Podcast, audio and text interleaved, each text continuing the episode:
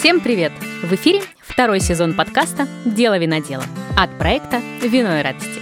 И я, Евгения Озерная. Мы часто говорим с моими героями о романтической стороне их профессии, о том, как виноделы становятся своеобразным Голливудом сельского хозяйства России. И мало говорим о теневой стороне этой истории, о бизнесе и о тех продюсерах наворощенного Голливуда, вкладывает деньги, первую прибыль от которых, если верить экспертам, увидят только их внуки. Так ли это? Поговорили сегодня с моими гостями и владельцами винодельни Синетх Фархадом Нагдалиевым и Дмитрием Власовым о фермерском виноделии как о бизнесе, об исконных местных сортах винограда, выращенных ребятами, и о том, чем отличаются те, кто любит хихли, от тех, кто предпочитает мцвань. О том, зачем владельцу винодельни образование на биофаке МГУ и как управленческий опыт в крупном столичном бизнесе помогает находить правильных людей в южном сельском хозяйстве.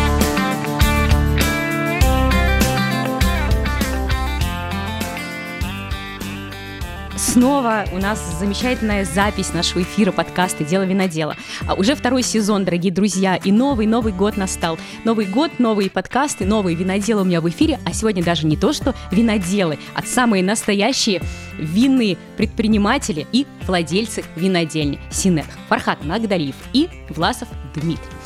Ребята, здрасте. Добрый день. Добрый день. Здравствуйте. Ну что, начнем от печки, как обычно.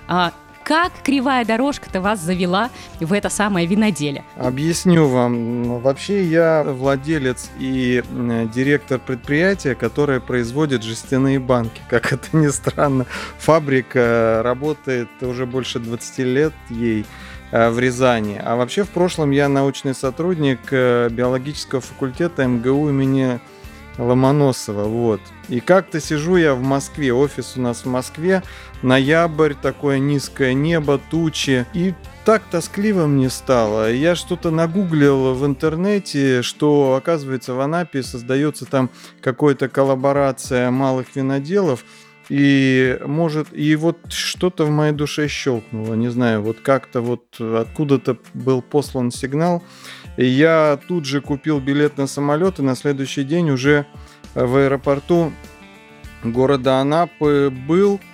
Э, Солнышко, температура, это ноябрь, извините, температура порядка там 15 градусов. Я тут же снял куртку, остался в пиджачке.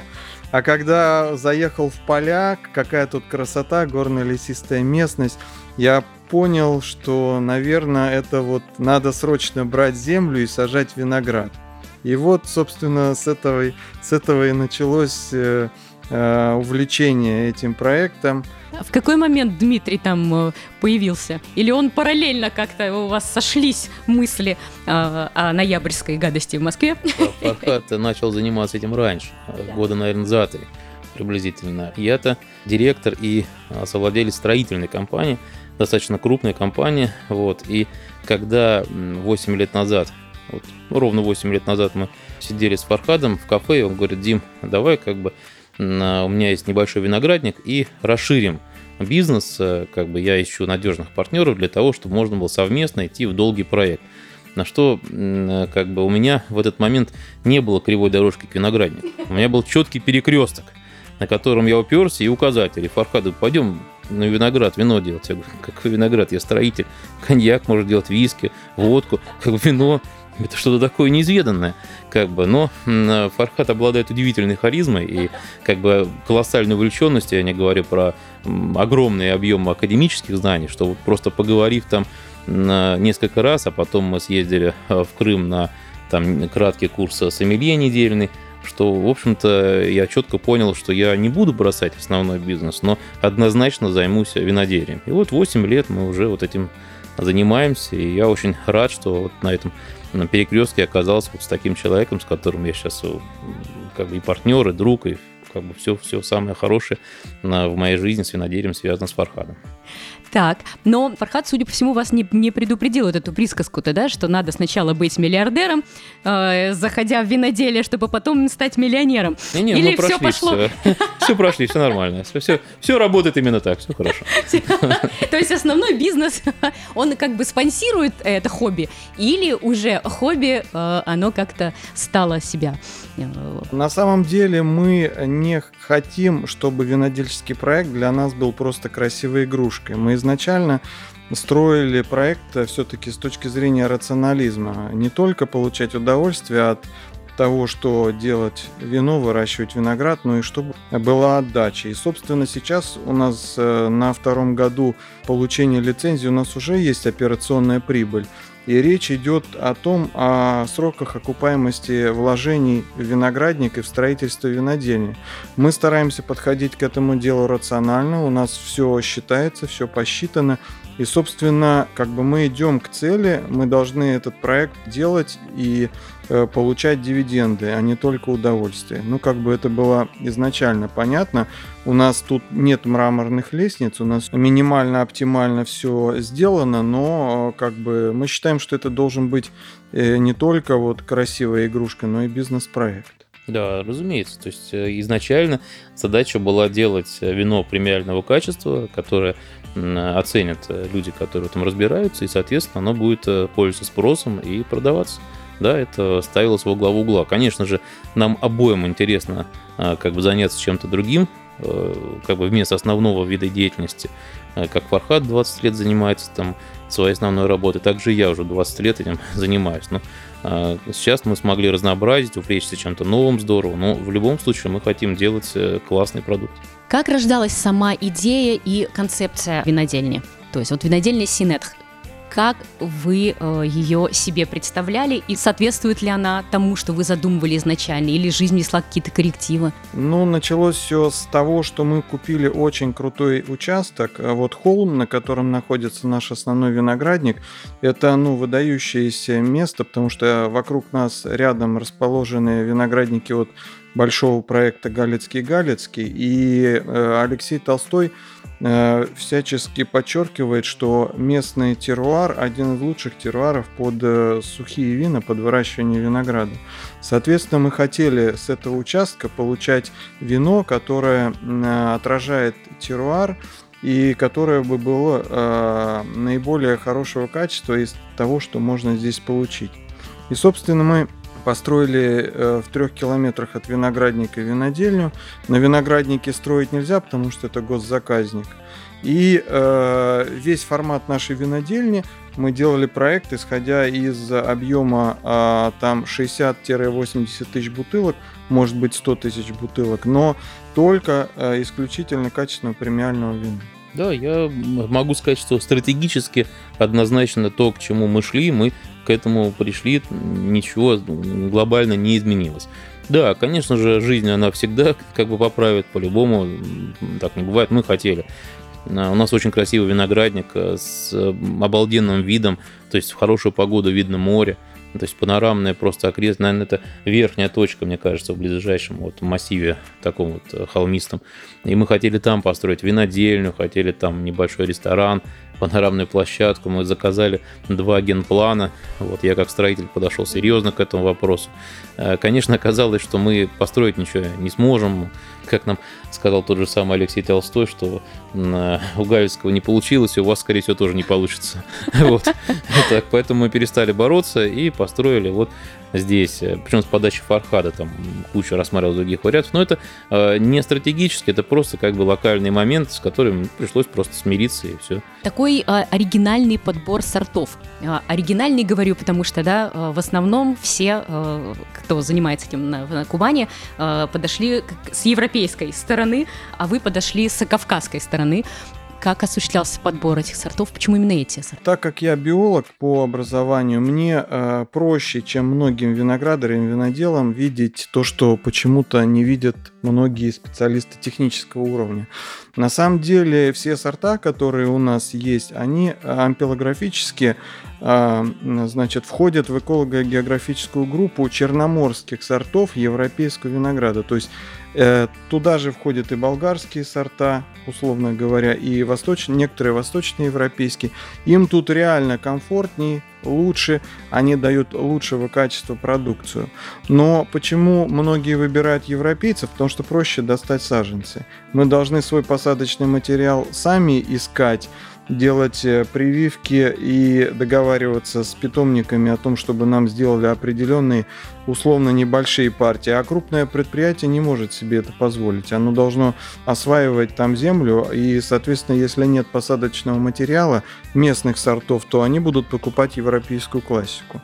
А мы, так как мы малая винодельня, мы как бы имеем такую возможность, и уже соседние хозяйства, те сорта, которые мы сейчас выращиваем и уже делаем вино, они просят посадочный материал у нас для того, чтобы некоторые наши сорта, вот, например, хихви, очень популярное вино, а, размножать и у себя сажать на винограднике. То есть лет через 5-6 то, что мы сейчас выращиваем, будет у всех малых хозяйств, которые здесь работают. Как дела сейчас вообще обстоят с питомниками, с саженцами? Потому что, ну, вот как раз а, недавно правительство а, края опубликовало а, все больше и больше саженцев производится в крае. Вот вы, вы говорите, что как бы дело спасения утопающих, дело рук самих утопающих.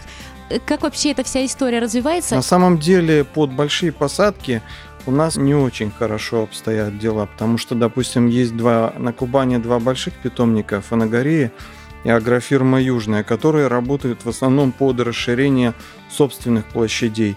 В Крыму появилась пара-тройка вот средних по количеству выпускаемых саженцев предприятия. Они э, не закрывают всю потребность. То есть все равно европейские саженцы составляют довольно большую часть посадочного материала, который сейчас идет на новые посадки.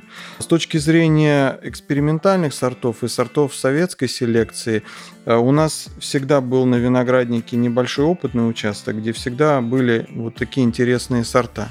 Ну, допустим, у нас есть сорт, который называется мускат Натухаевский. Когда-то в станице Натухаевской был питомник – в советское время, и там этот сорт под номером проходил госсортоиспытание, мускатный сорт.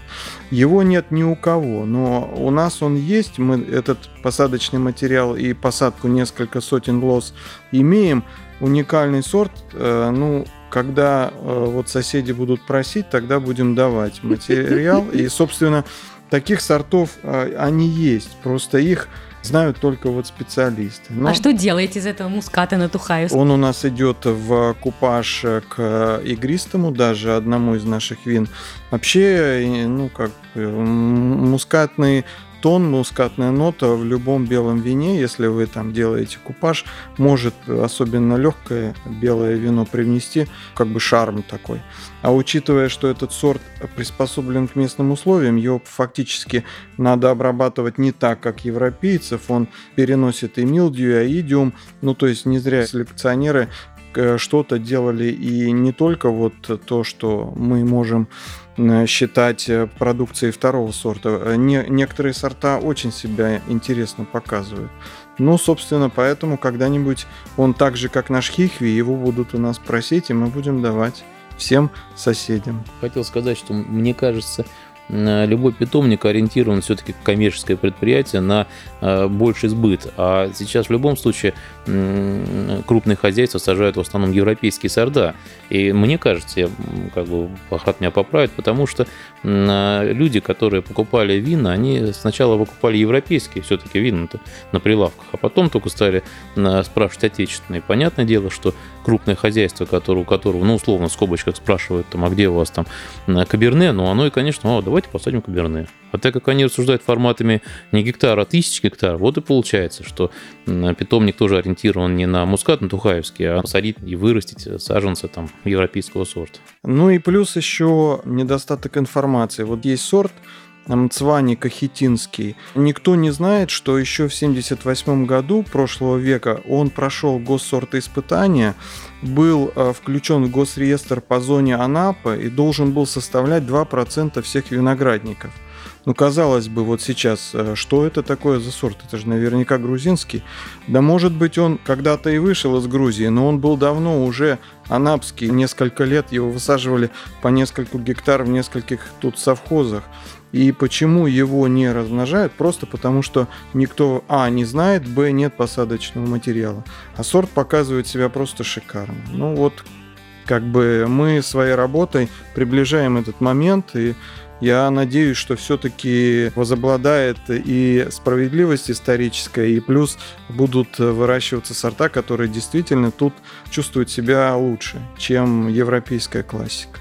Слушайте, ну в этом плане вы вот просто какие-то смельчаки невероятные, потому что бизнес, конечно, он делается, ну я здесь соглашусь, да, с Дмитрием на том, э, что знакомо э, потребителю. А так как э, наш рядовой потребитель, скажем так, винолюб, и так довольно скептически настроен к российскому вину все еще, хотя уже интерес, конечно, гораздо больше, но тем не менее все равно еще идут за добротным, сейчас я в кавычках, чилийским, да, конечно, поначалу идут и за Савиньон Бланом там и так далее. И как среди этого всего вообще в этой обстановке упаковке продать хихви или мцвани. Как раз и ставка была сделана на то, что очень сложно казаться тем образцом условно каберне савиньона из сотен конкурентов крупных хозяйств, которые продаются и дешевле. Понятно, что там другой подход к качеству, то есть главный объем. И в, в этом объеме потеряться элементарно. А вот выделиться в том, чего нет, и показать, как можно здорово и классно сделать, попробуйте вот это. Я уверен, что мы бы прекрасно сделали образцы и конкурентные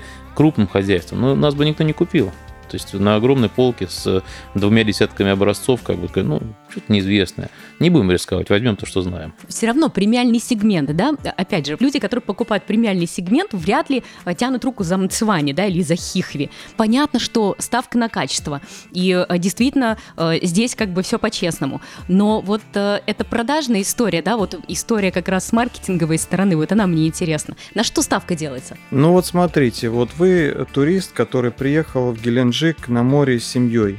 Да, раньше он ездил, этот турист, в Италию или там э, в Испанию, там где-нибудь на Балиарские острова.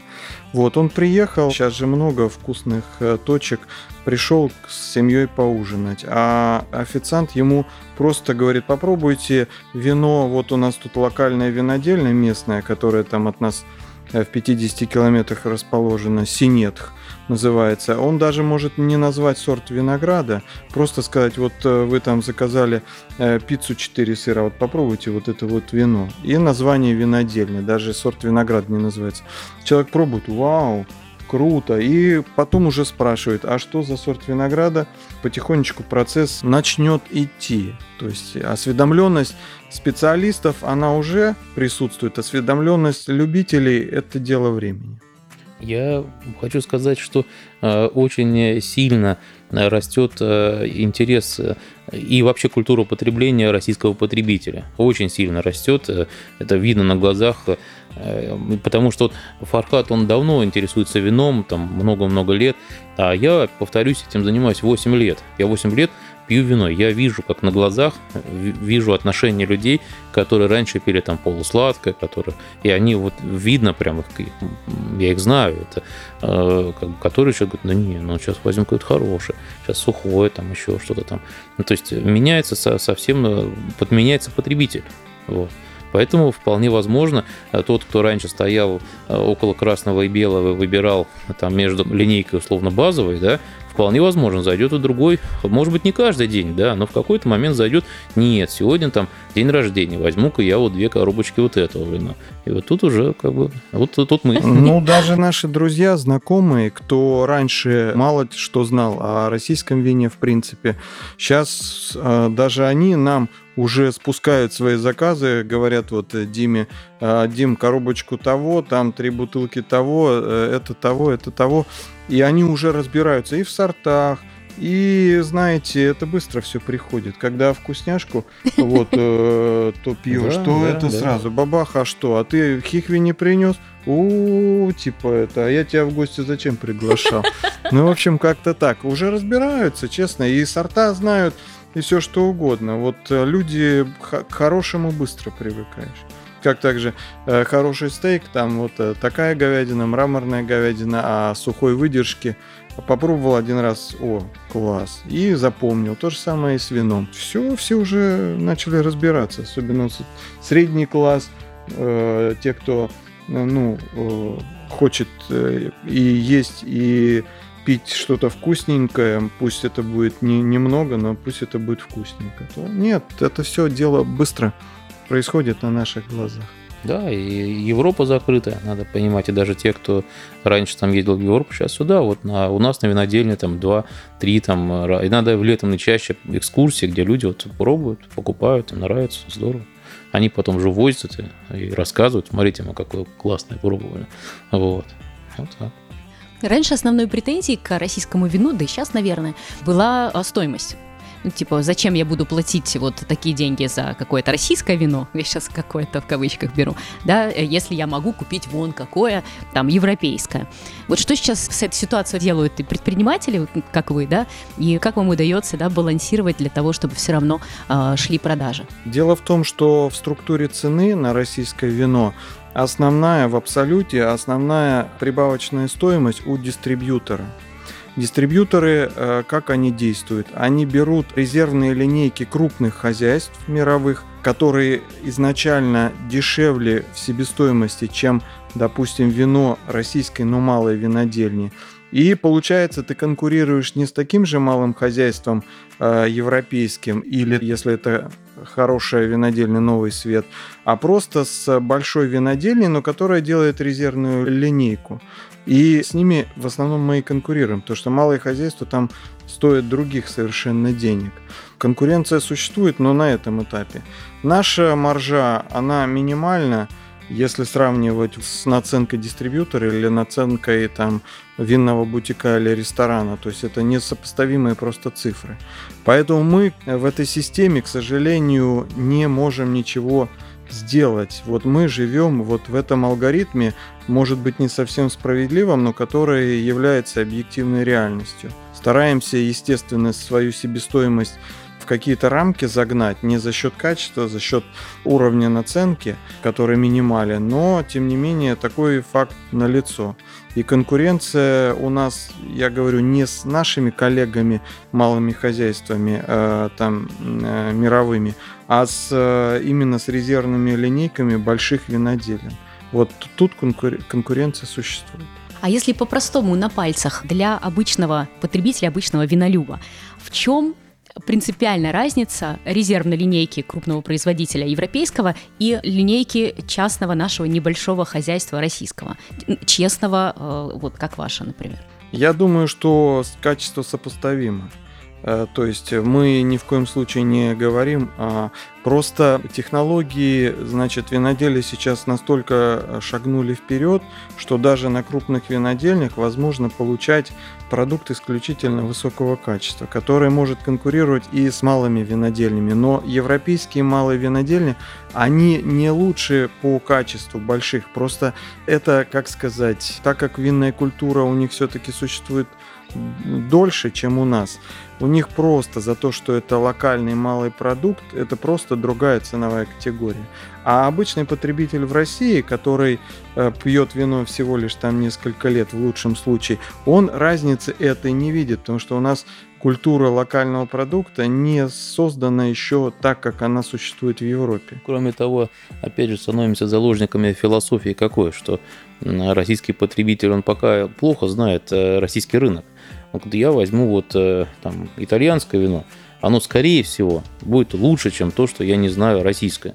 Вот, и он не хочет рисковать. Он берет, а дальше вторым в этой цепочке является дистрибьютор, который в абсолютных цифрах э, самый большой выгодоприобретатель э, как бы от винного бизнеса, нежели винодел. И он говорит, а, блин, вот возьму вот это, рынок это не знает, не знаю, пойдет, не пойдет. А вот возьму любое там условно итальянское, вот, с надписью резерва, это точно возьмут. И дистрибьютор, конечно, берет. Хотя было бы по-хорошему, чтобы как бы совместные виноделы, дистрибьюторы и управляющие как бы, механизмы правительства все-таки поддерживали российский рынок не только там какими-то пошлыми заградительными, а именно поддерживали узнаваемость, чтобы потребитель знал, что он берет. Потому что наше вино наверняка окажется лучше, чем то, что купят э, на прилавке европейские там, покупатель. Да? Ну вот, но ему надо попробовать. Многие виноделы сейчас спорят на тему того, что должен ли дистрибьютор работать с узнаваемостью продукта, а, который покупает потребитель потом в конечном итоге у него, да, или э, закупщик, э, либо должен сам винодел работать над своей узнаваемостью. Вы на какой стороне в этом споре? А, слушайте, ну это одно из двух. Если вы там с минимальной наценкой э, отдаете дистрибьютору какой-то регион, то вы в этом регионе уже, э, если вы еще будете вкладывать деньги в маркетинг в этом регионе, а клиентов, которые к вам пришли там на выставке или на фестивале, будете на дистрибьютора сбрасывать, то вы будете в минусе. То есть, если дистрибьютор имеет какие-то эксклюзивные права на какой-то регион, то, безусловно, дистрибьютор, так как он в несколько раз больше в абсолюте имеет наценку, он должен все-таки работать над узнаваемостью бренда. Либо обратная вещь, если вы можете делать прямые поставки, ну, допустим, вот окружающие нашу винодельную курортные города, условно, то участвуем в фестивале, но и напрямую поставляем, то есть с большей рентабельностью, и тогда у нас появляется возможность маркетинг двигать за свои деньги. Поэтому тут э, выбор э, схемы распространения, он за нами. И он, наверное, должен быть гибкий, исходя из э, там текущей ситуации, направленности в какой-то регион и так далее. Но мы должны с открытым забралом на это идти. Но вот эта история с тем, что запрещена интернет-продажа, насколько бы она подняла бы и улучшила ситуацию вот для малых предприятий, для малых винодельных? Я считаю, что э, в нынешней ситуации, когда о продукте мало кто знает, ничего бы не изменилось. Ну, как я, придя в магазин, не знаю, а что такое там синет так и посмотрев в интернет, я не знаю, что такое синет. То есть нужно э, начинать сначала, то есть надо начать какую-то рекламу, то есть э, работать с э, дистрибьюторами, чтобы они там тоже работали над узнаваемостью российских брендов, а потом уже сработает и интернет-продажа. Ну, если я, допустим, являюсь любителем какой-то винодельни, ну, условной, так как я погружен в тему, мне, конечно, выгоднее будет купить напрямую через интернет-продажи, и цена будет в любом случае дешевле. Ну, я могу тебе просто позвонить, ты мне просто откроешь. Да, да, Ну, не все могут да, поэтому что тут позвонить, знаете. Нет, ну мы имеем... У нас есть телеграм-канал, где совершенно прекрасно можно связаться с нами, нет никаких вопросов. Нет, на самом деле малые и средние винодельни, особенно нового света, там Новая Зеландия, Австралия, Южная Америка на, э, по прямой подписке продают большую часть своих вин. И только за счет этого потребитель имеет э, достаточно невысокую цену, потому что убирается основная наценка. И получается у винодельни более высокая отпускная цена, и потребитель получает более дешевую цену. И, конечно, для малых средних виноделин, для тех, кто в этой теме, безусловно, интернет-продажи это был бы хороший вариант. По крайней мере, часть мы бы своих э, вин могли продавать тем, ну, допустим, у нас там на нашем канале 1200 реальных подписчиков, из них там 500 время от времени могут покупать наши вина. Ну, то есть это не маленький объем. Если, условно говоря, в год вы купили хотя бы там своей любимой винодельне 3-4 бутылки, ну, естественно, это, скорее всего, это за год минимально, а скорее всего больше. Но это приличный объем для малой винодельни. Поэтому, конечно, прямые продажи должны быть разрешены. Особенно для тех, у кого малый объем. А вот сейчас а, к телеграм-каналу как раз и вообще вот к, к этим способам, современным способам продвижения через социальные сети. Есть такие небольшие винодельни, которые, например, продают заранее а, еще не готовое вино или там не сделанное вино. То есть такие вот используют разные маркетинговые ходы, да, там сторителлинг, например, да, мы совершенно точно знаем, что вот это дедушка, он там сажал, здесь была бабушка, здесь еще какая-то. То есть мы как бы, нас включают как бы в некий такой круг семейное общения какого-то для того, чтобы мы уже, так сказать, душой прикипели к этому вину и уже и покупали не совсем вино, да, конкретное, а уже целую историю. Ваш телеграм-канал э, совершенно замечательный, я с удовольствием его читаю. Там очень много всего э, такого э, прям профессионального очень какое-то такое мнение всегда, а, но в нем нету вот этой какой-то семейной истории, какой-то мифологии там как будто бы не хватает. Что такое Синетх вообще? Ну, если мы глянем с того места, где мы записываем подкаст, Э, налево, то в двух километрах отсюда как раз начинается хребет Синетх. Вот вы поднимались на машине снизу, как раз вы переваливали через него вот здесь э, когда к нам подъезжали. Собственно, это и есть э, местный топоним, местное название. Оно имеет черкесские корни и, как ни удивительно, переводится «сана виноград» – вино, «тхы» – хребет, виноградный хребет. Потому что а, черкесы Э, через порт Анапа в Османскую империю очень много фруктов, овощей и винограда продавали. И а, они, на удивление, как потом обнаружили ученые, э, были очень хорошими виноградарями и садоводами. И, собственно, скорее всего, э, неспроста это было дано название. А мы просто взяли, так как виноградник у нас находится на этом месте, мы просто взяли местный топоним и назвали Синетхам нашу винодельню. Ну, сложно, но э, из песни слов не выбросишь. Мы просто на этом месте... А нам нравится. Красивый на Фархат нашел. Он перелопатил большое количество документов и прям... Да, я, я даже изучал э, словарь черкесский, выкачал, значит, с сайта библиотеки Ленина 1848, по-моему, года. Этот словарь составлял пленный офицер, который у черкесов, да, сидел плену, вот как, как и у Толстого, да, кавказский пленник. Соответственно, ну реально, это интересно. Тут много таких названий вокруг. Но мы решили, что мы должны отталкиваться от места, где находится наша винодельня, наш виноградник. И назвали это все Синетх.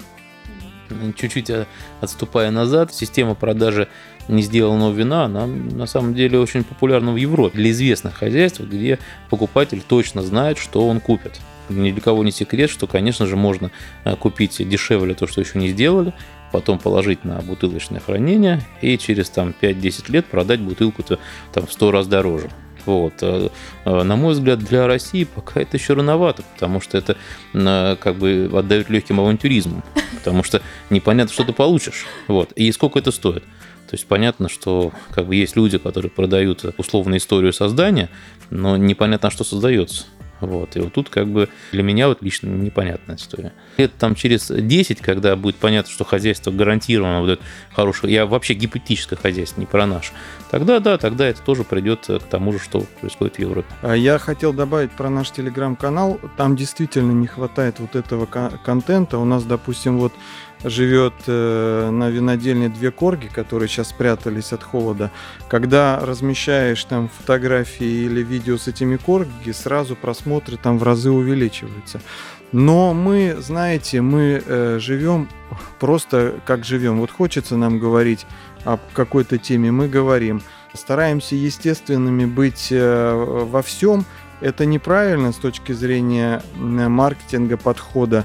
И Дима прав, э, надо наполнять контентом, который привлекает.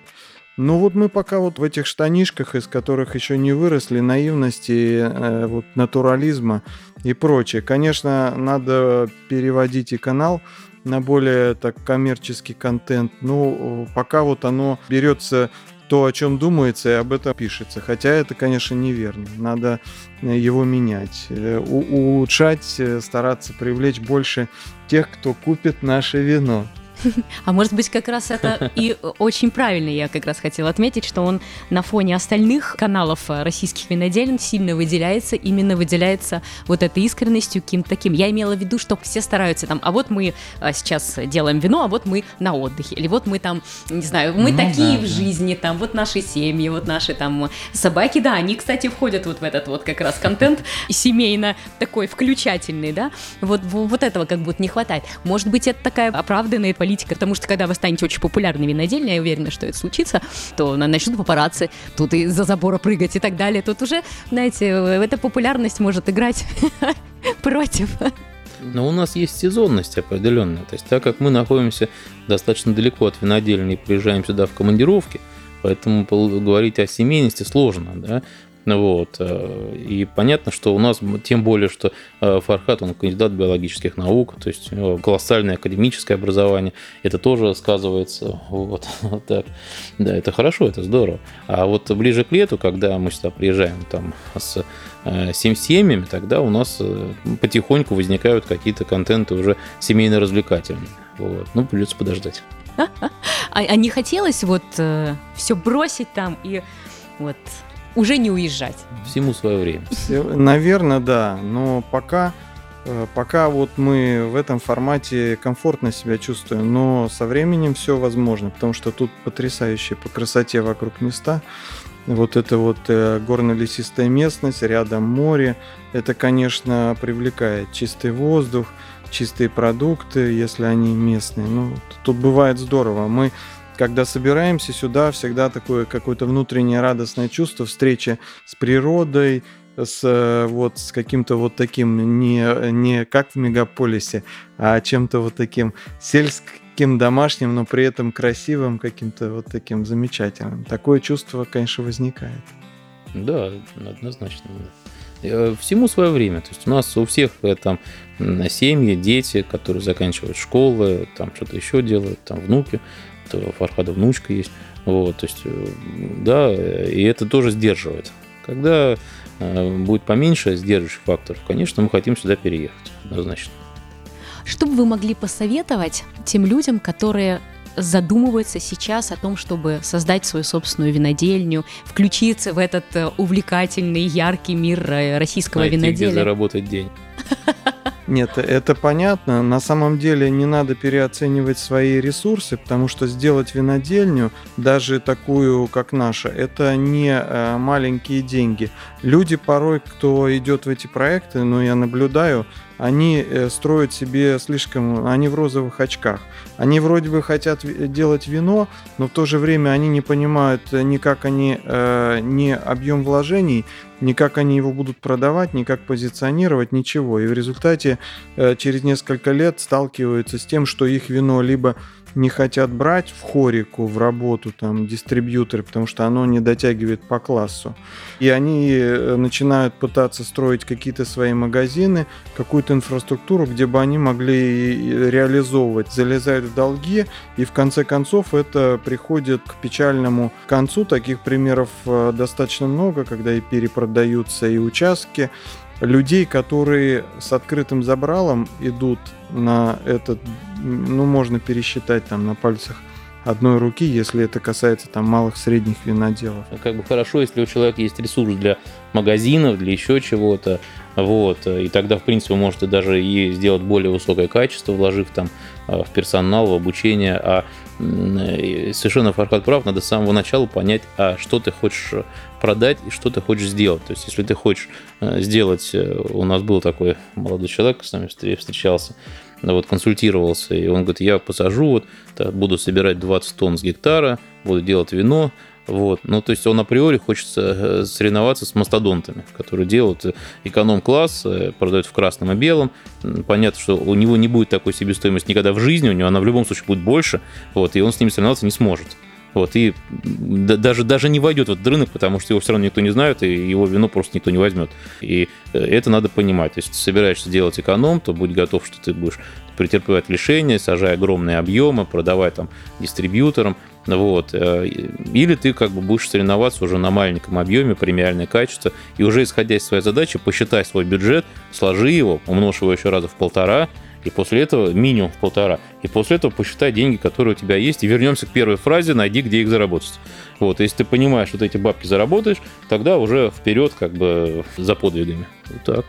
А как бы этот э, паренек, я не знаю, чем закончилось, но он сильно разочаровался, когда оказалось, что э, как бы он, я посажу виноград, он через три года вырастет, я сделаю вино, продам, уже отбьюсь. Но ты через три года он вырастет, но ты же должен еще вино сделать ты же должен купить бутылку, этикетку, получить лицензию, сделать какую-то винодельню, или заплатить другим людям за эту работу. Это все же деньги, время. Вот, и только на четвертый год продав, э, в идеале продав, ты получишь деньги не на третий, а, а после четвертого. Вот, а если не продашь, ты еще должен тогда придумать, где хранить свое вино, которое ты не продашь. Он очень сильно расстроился. Есть чему расстроиться. Конечно, конечно. Среди начинающих виноделов э, количество розовых пони превышает количество таких реалистов рабочих лошадок. Это, безусловно, факт. Это один из э, индикаторов того, что у нас еще рынок не до конца зрелый, и нам предстоит особенно вот с точки зрения бизнеса и э, маркетинга многим нашим малым и средним виноделам надо немножко как бы подтянуть этот момент. И, кстати, вот э, мы с вами до подкаста упоминали винодельню, не буду ее вслух называть, которая меняет Э, на глазах я это вижу, свою рыночную концепцию. Сначала она нацелилась на унифицированное производство 200 тысяч бутылок, а сейчас я вот встречался на гиде Саркисяна, общался, они будут производить меньше, но более высокого качества. Концептуально закупают бочки, будут делать более сложный продукт, более дорогой, но меньше по объемам, потому что в хорике существуют как, как э, определенные лимиты. То есть это о чем говорит, что изначально проект был просчитан немножко неверно, но они его корректируют. Это, естественно, потребует дополнительных там денег, времени всего остального. Ну, я говорю, то есть ресурс есть, они могут немножко переориентироваться. Хотя тут есть еще одна прекрасная история в скобочках, да, что ты, зайдя на рынок как что-то дешевое и простое, поменять о себе э, мнение Сложнее, потребителя конечно. очень сложно, очень. Я думаю, не Да. будет там несколько лет, как Ну, минимум. вот это там. минимум ребрендинг, э, то есть Ну да. если у человека есть на это время, деньги, это здорово. Нет, реально вот просчитанных проектов не так много. Я могу назвать несколько, которые вот изначально, которые были рационально сделаны и просчитаны с бизнес точки зрения. Вот одна, э, значит, одну винодельню мы упоминали, потому что директор, и он не директор, но один из владельцев, э, человек настроения. Вот у них концептуально изначально был проект очень э, коммерчески просчитан. То есть вложения были в виноградник, в поле стоял просто ангар, то есть никакой серьезной вложений в то время не было там э, в существующий сейчас туристический комплекс, который никогда не окупится. Стоял просто ангар, был холод, необходимое оборудование, но то, которое позволяет с минимальной себестоимостью делать вино а, а, на хорику определенного уровня, которое по цене за счет себестоимости проходило в лед вот в этот сегмент.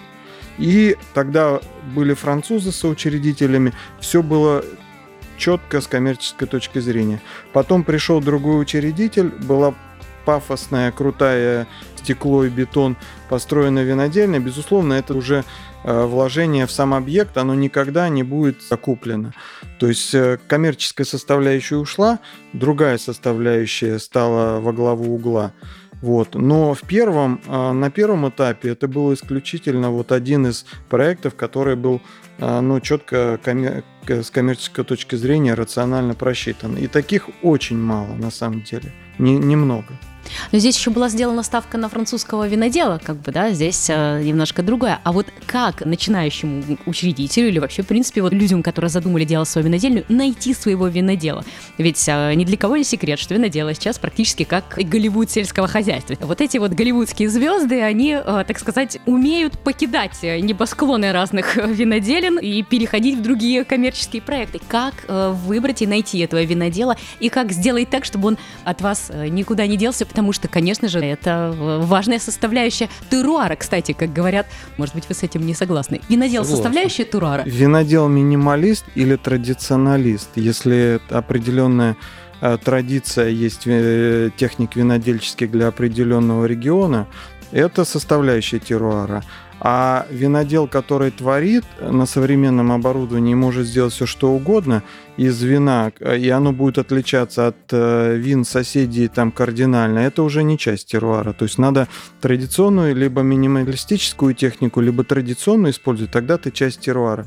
Как только ты выбился, то ты уже не часть теруара. Ну вот э, традиционалисты, это, э, например, там грузинский дедушка, который там э, закапывает квеври определенную местность. Ну, я не знаю, кто это. Да, для Кахети это именно так. Ну, допустим, для Бургундии там фе- ферментация пино-нуара с, э, в присутствии целых гроздей на диких дрожжах с определенной бочкой, э, минимальные вмешательства, оклейка яичным белком и розлив без э, вмешательства. Вот это, значит, часть теруара.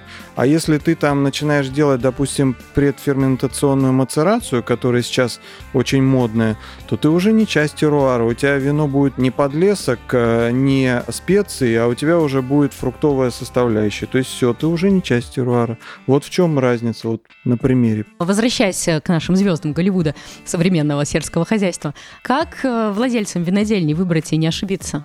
Тут сложно сказать, это вопрос Вообще все очень переживают за работников. То есть очень тяжело найти э, работников нынче, говорят.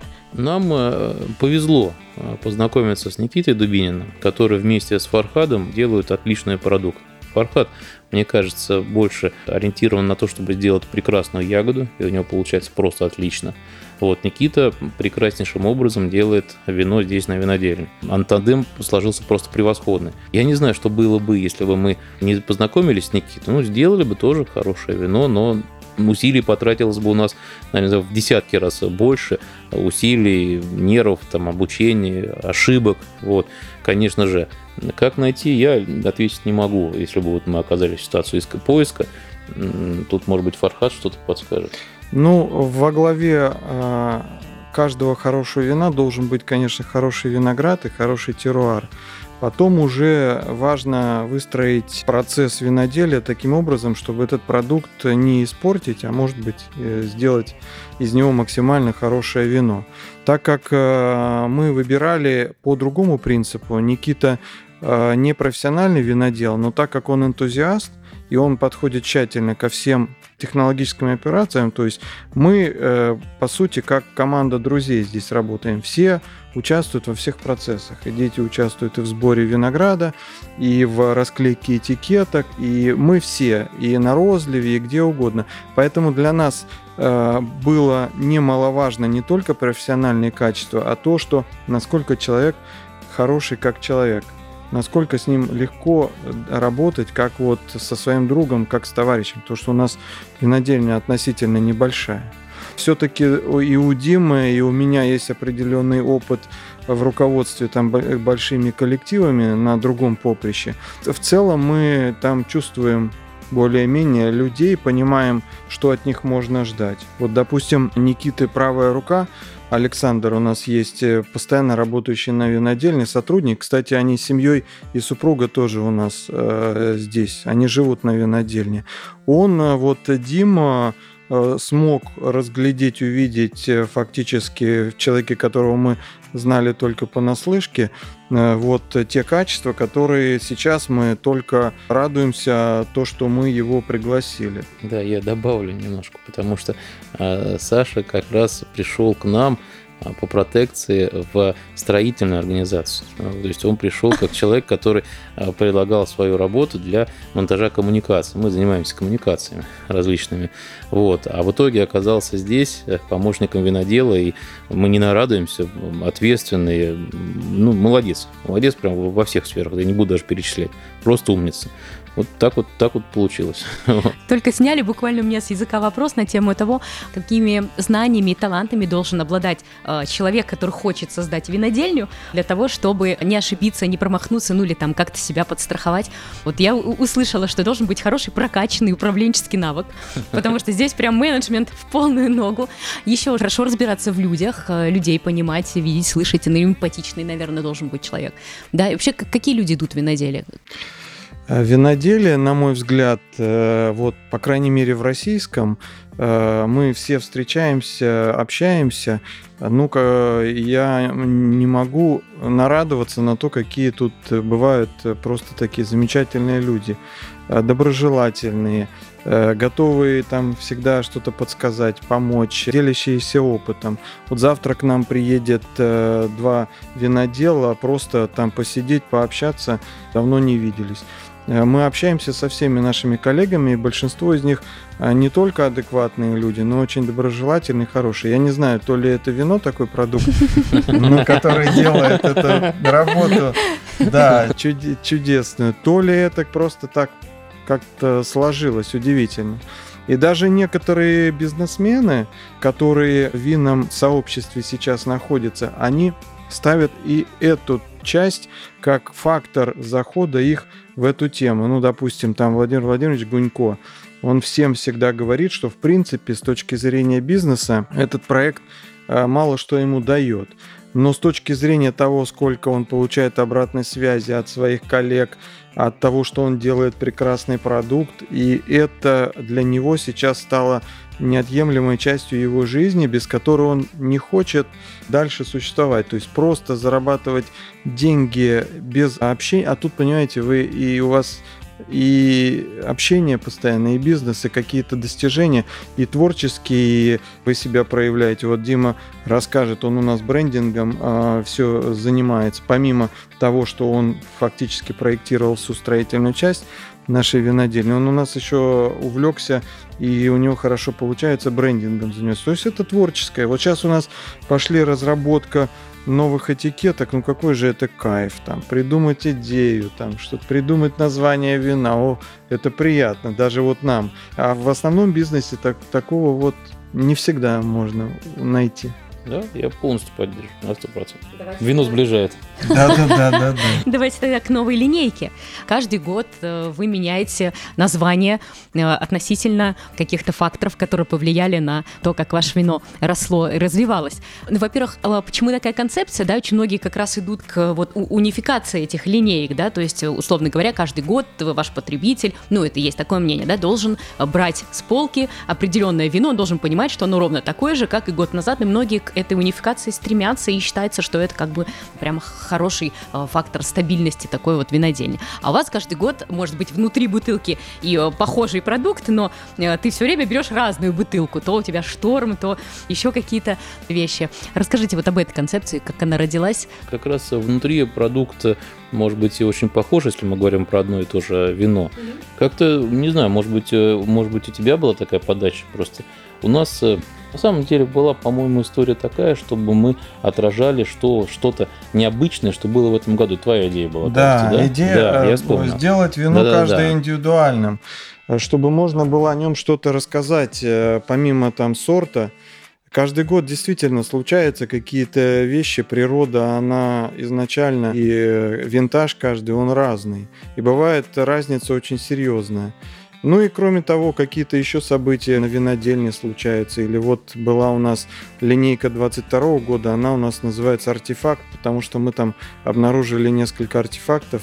При новой посадке на второго виноградника? Да, обнаружили... да, обнаружили на э, новой посадке при плантаже, обнаружили артефакты, решили перенести на этикетку. А они, что за артефакты? Они лежат за нашими А мы спинами. вам покажем сейчас. Вот они от нас в трех метрах. Это артефакты нескольких эпох э, эпохи греческих колоний, эпохи э, времен, э, значит, э, еще до греческой, то есть когда тут был океан Тетис э, древний, это более 60 миллионов лет назад.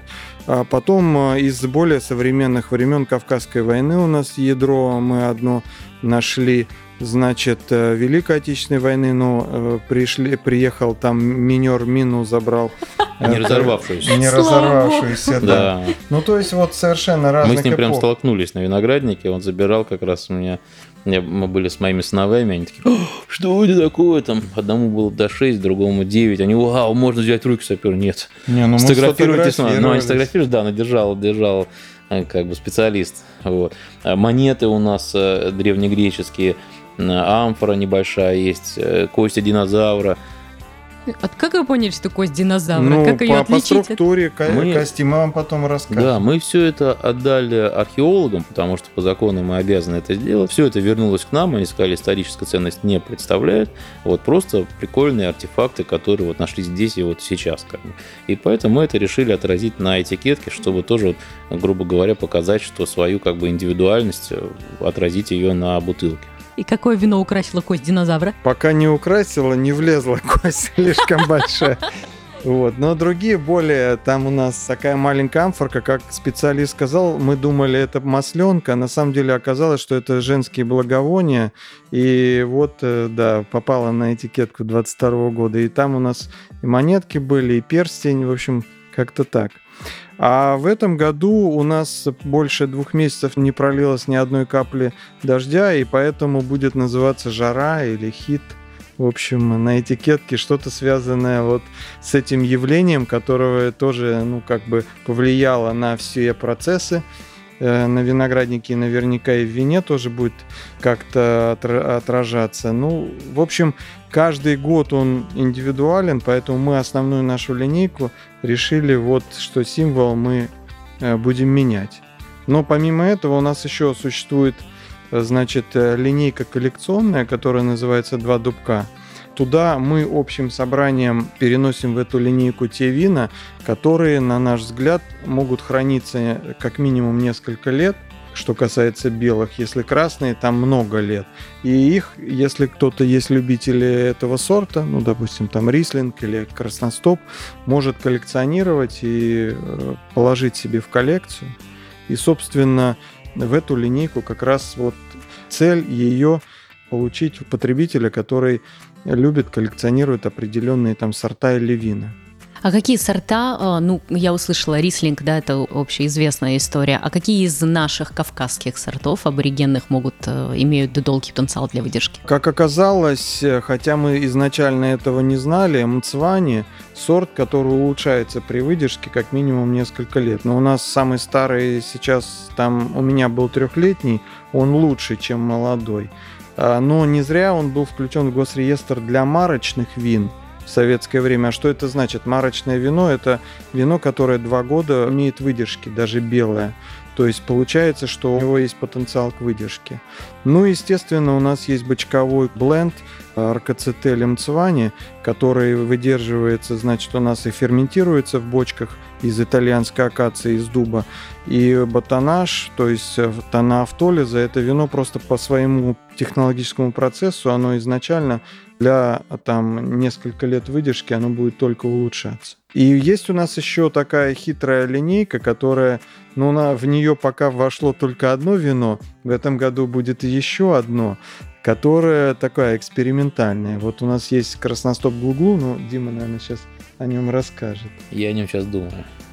Да, Он любимая... кончился, насколько я да, знаю. кончился первым, да, это эксперимент. И я приложил к этому руку, не последний, это точно. Бутылок 60 я за лето точно выпил. Это вино, которое придумал Никита по технологии, то есть красное вино, но которое можно пить, во-первых, а, охлажденным, б, а, с блюдами Э, не, не с красным мясом, а, допустим, там с каким-нибудь, с какой-нибудь пиццей или там э, хороший какой-нибудь тартарчик, что-то вот, или там утиная грудка на гриле, но то, для чего не нужна очень тонинное красное вино, а просто красное вино, такого friendly стайл. И оно, так сказать, э, вот первое место у нас в этом году с первого же релиза по продажам. Там мы, естественно, клеим такую веселую этикетку, в этом году у нас еще одно вино будет розовое в этом а, вот с веселенькой так называемой этикеткой.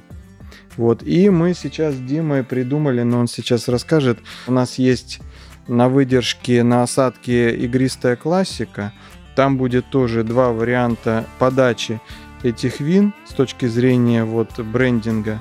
Один более легкий, но сейчас Дима расскажет, а другой... Я как раз не хотел спойлерить. Короче говоря, будет еще в двух стилях игристая по классике, один более легкий стиль, более фруктовый, а другой вот именно с тонами автолиза будем выдерживать там не, не один год, но в общем как С длительной выдержкой. С длительной да. выдержкой. Он будет немножко по-другому позиционироваться. Ну, и мы условно скажем, что один, э, ну, в скобочках женский полегче, другой как бы по мужской, там, как так по брутаю.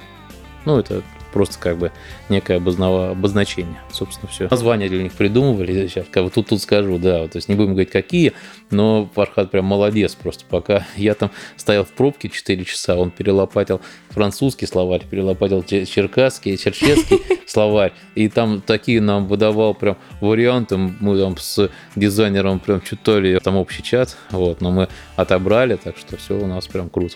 И что, они будут э, на черкесском называться? А, не, ну, не, не, вы, вы вот уви... этикетку увидите тогда. Фактически французская классика да. Заходите за нашими винами почаще, все увидите.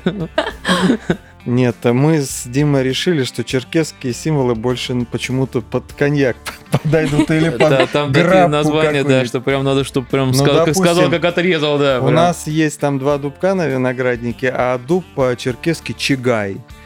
Туу чигай, по-моему, два дубка. Ну не идет никак. Ну, как будто да, Я к игристому и так, и так Вискарь думаю. такой. Коньяк Ну, чигай, да, вискарь, чигай, да. Самогон даже, допустим. чигай, Да. ну никак, нет, нет. Мы взяли и музыкальную терминологию, переработали международную, классическую. Там чего только не придумывали, но мозговой штурм увенчался успехом. Мы придумали э, два варианта, которые нас прям э, все всех Да, да, порадовали. отлично. Когда ожидать это вино? Первые летом, наверное, вот, э, скорее всего. ну, это женское, которое, ну, да, условно. которая 12 месяцев будет на осадке, первая будет летом. Кстати, у нас есть тоже интересные сорта, сорт, который пользуется очень, несмотря на то, что у нас рынок молодой, а почему-то его воспринимают изначально хорошо. Это сорт Вионье. Так же, как сера, мне понравилось, что вы купили, так сказать, виноград, сделали вино из сера. Также и Вионье, и сера почему-то изначально всеми воспринимается очень позитивно. И вот у Ну, нас... такое название. Ну Вионье, да, да, да, такое. интересно. Эти сорта подходят на самом деле вот больше даже, чем некоторые другие нашим местам. Но я надеюсь, они будут более широко распространены. И вот возвращаясь к началу э, вашего вопроса, мы все свои линейки и вина придумываем э, вот как нам нравится и как нам хочется. Ну вот нравится нам стилистика определенная, мы в этой стилистике и работаем самим нам. Вот Дима говорит, вот мое любимое вино там красностоп глу-глу. Значит, мы его будем делать. И наверняка оно понравится там многим нашим друзьям. Дим, сколько ты будешь? Ну, давай же запишешь. Да-да-да. Ну да, мы, мы любим сами легкие белые вина. Иногда любим более плотные белые вина, но когда у нас есть соответствующая еда.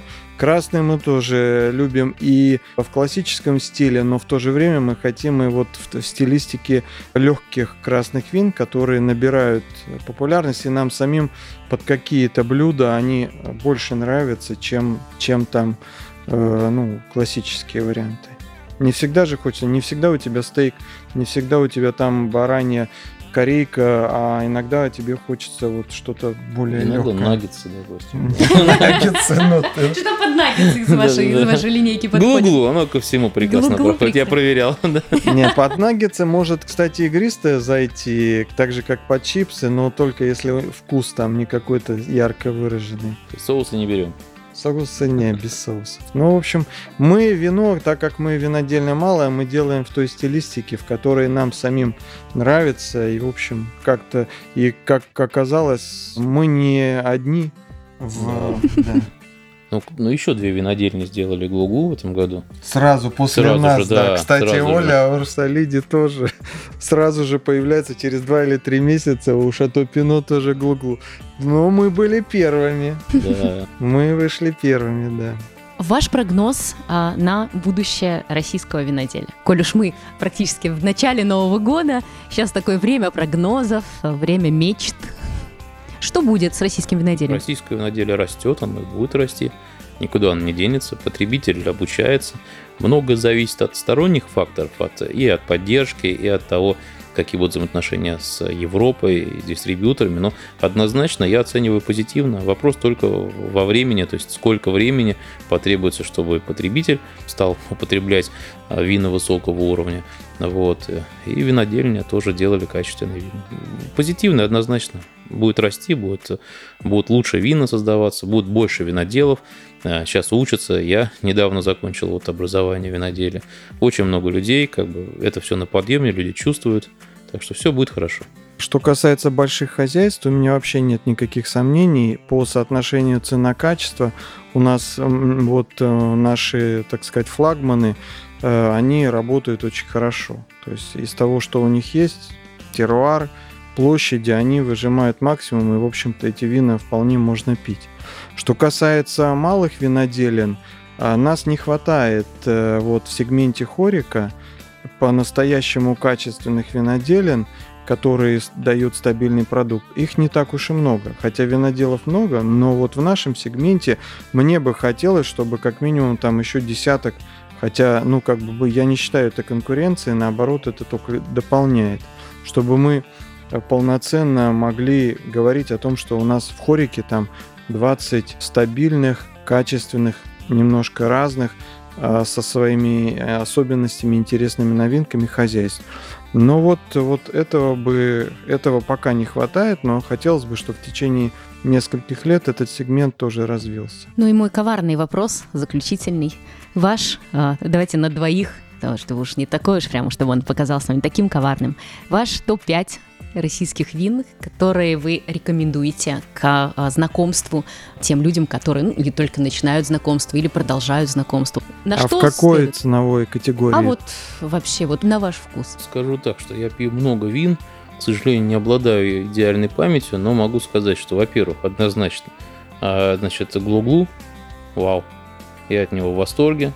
Вот. То есть, ты имеешь в виду наши? Наши, да. Все, то есть Дима а нашу винодельню первое назвал. Ага. Ну а почему нет, если я ну, реально да. скажу. Дальше, вот я на Новый год а, пил игристый «Новый свет», 2018 а, год, Пино Нуар. Я в восторге, реально в восторге. Мне очень понравилось. Э, Савиньон Блан Дубинина, вау, вау. Да, прям я вот сторонник легких инфлюенсов. Да, то есть Дубинина это э, топчик в Савиньон особенно. Вот, из э, крымских виноделов, ну, естественно, Репин, который Олег работает очень хорошо. Э, Все, что он делает, он делает очень тщательно, с э, вниманием к деталям. Это мой, для крымчан это мой фаворит. Для кубанских вот сейчас новые вина, наверное, Мезыбь, хороша винодельня. Что-то мне нравится из скалистого берега, но все-таки теруар Э, довольно жаркие, не, э, ну вот в определенной стилистике. Иногда такие вина тоже хочется. Из э, тех виноделен, которые давно уже на рынке, ну, Гайкадзор, белые вина, особенно там Русан, Вианьешечка, у них прекрасные. Из Крымского района Краснодарского края у нас Гунько, у нас Рислинг, Мальбек, Мирло у них замечательные. Слушай, тебе сказали 5. Да, пять. Ты куда пошел? Пусть продолжает. Ты выбери из них пять-то. У нас, знаете, у нас недостаток как раз э, в советах, поэтому пусть чем больше, а. тем Ну, из-за из того, кого я из виноделов, э, кем любуюсь, можно сказать, это молодая семья Узуновых. они они трудяшки, и они молодцы. Просто когда на них смотришь, то прям становится радостно, что вот такие люди молодые, но которые уже и опытные, и делают хорошие вина, э, вот существуют рядом При, с нами. Присоединюсь, да. Молодцы. Мы все пять назвали, кого-то да, еще, 55 ну, кого-то. Сказали, а вдруг кто-то обидится. Ну и все, чтобы все, кто обиделся, не обижайтесь. Вы все молодцы, да, мы все мы вас тоже любим. Ну что ж, я думаю, что они вас тоже любят. И э, главное, что вас любят те винолюбы, которые покупают ваши вина. Что же, пожелай только удачи, развития новых прекрасных винтажей, прекрасных выдержанных старых винтажей, которые будут долго жить в винных шкафах коллекционеров. Спасибо большое за эфир. Мне очень понравилось, было здорово. Спасибо, Спасибо вам. большое, да. До новых встреч. Спасибо.